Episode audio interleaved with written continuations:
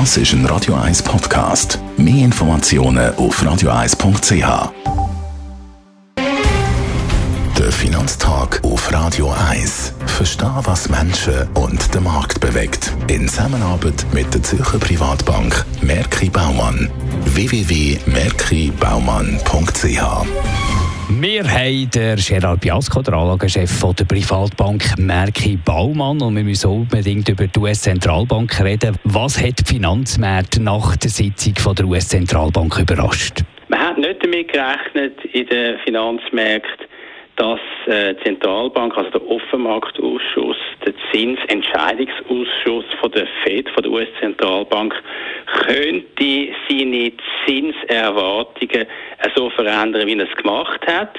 Weil in der früheren Sitzung hat die US-Zentralbank gesagt, wir machen erst im 2024 wahrscheinlich die erste Zinserhöhung, aber jetzt zeigt die Projektion, also die Idee von den einzelnen Mitgliedern von der US-Zentralbank, dass man schon 2023 könnte zweimal ein Viertelprozent die kurzen Zinsen, also die Leitzinsen, eventuell erhöhen, das ist jetzt viel wahrscheinlicher geworden. Wie geht es denn mit der äh, qualitativen Lockerungspolitik weiter? Ja, grundsätzlich ist das natürlich immer noch eine lockere Geldpolitik.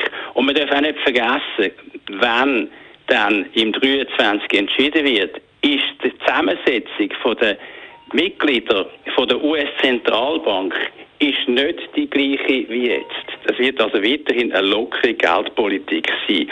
Was auch ein wichtiger Punkt ist, es geht natürlich um die Frage, wann wird Nachfrage, also Käufe von Obligationen durch die US-Zentralbank drosselt. Das sogenannte Tapering, wann wird das kommen?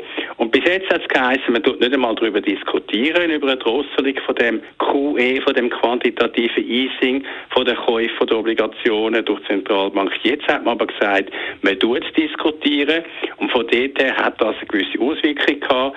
Man glaubt aber weiterhin eigentlich im Markt, es bleibt eine lockere Geldpolitik, es wird expansiv sein für Wirtschaft, aber vielleicht nicht mehr so extrem wie bisher. Gibt es noch Wichtiges Neues von der FED, von der US-Zentralbank? Ja, natürlich, die Wirtschaftsprognosen sind wichtig, die Inflationsprognosen.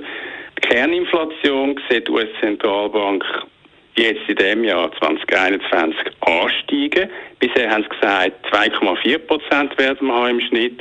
Jetzt aber eher mehr, 3,4 Prozent. Wir sind übrigens aktuell schon bei 3 Prozent.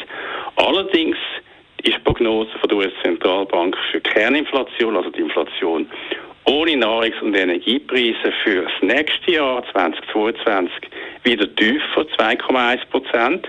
Und die Wirtschaftsprognose für das Wachstum haben sie natürlich auch aufgenommen, von 6,5 Prozent auf 7 Prozent. Man kann also sagen, insgesamt ist es für die Aktienmärkte immer noch ein konstruktives Umfeld, allerdings nicht mehr so optimal wie im ersten Quartal. Und für Obligationen ist es natürlich nach wie vor ein gefährliches Umfeld, weil man könnte einfach sehen, dass das Fed zwar expansiv bleibt, aber nicht mehr so stark wie vorher, dass die Obligationen vielleicht nicht mehr so viel Unterstützung durch die Zentralbank von der USA bekommen wie bisher. Danke vielmals für die Einschätzung, Gerard Biasco, der Anlagechef der Privatbank Merki Baumann. Der Finanztag gibt es auch als Podcast auf radioeis.ch. Präsentiert von der Zürcher Privatbank Merki Baumann. www.merkibaumann.ch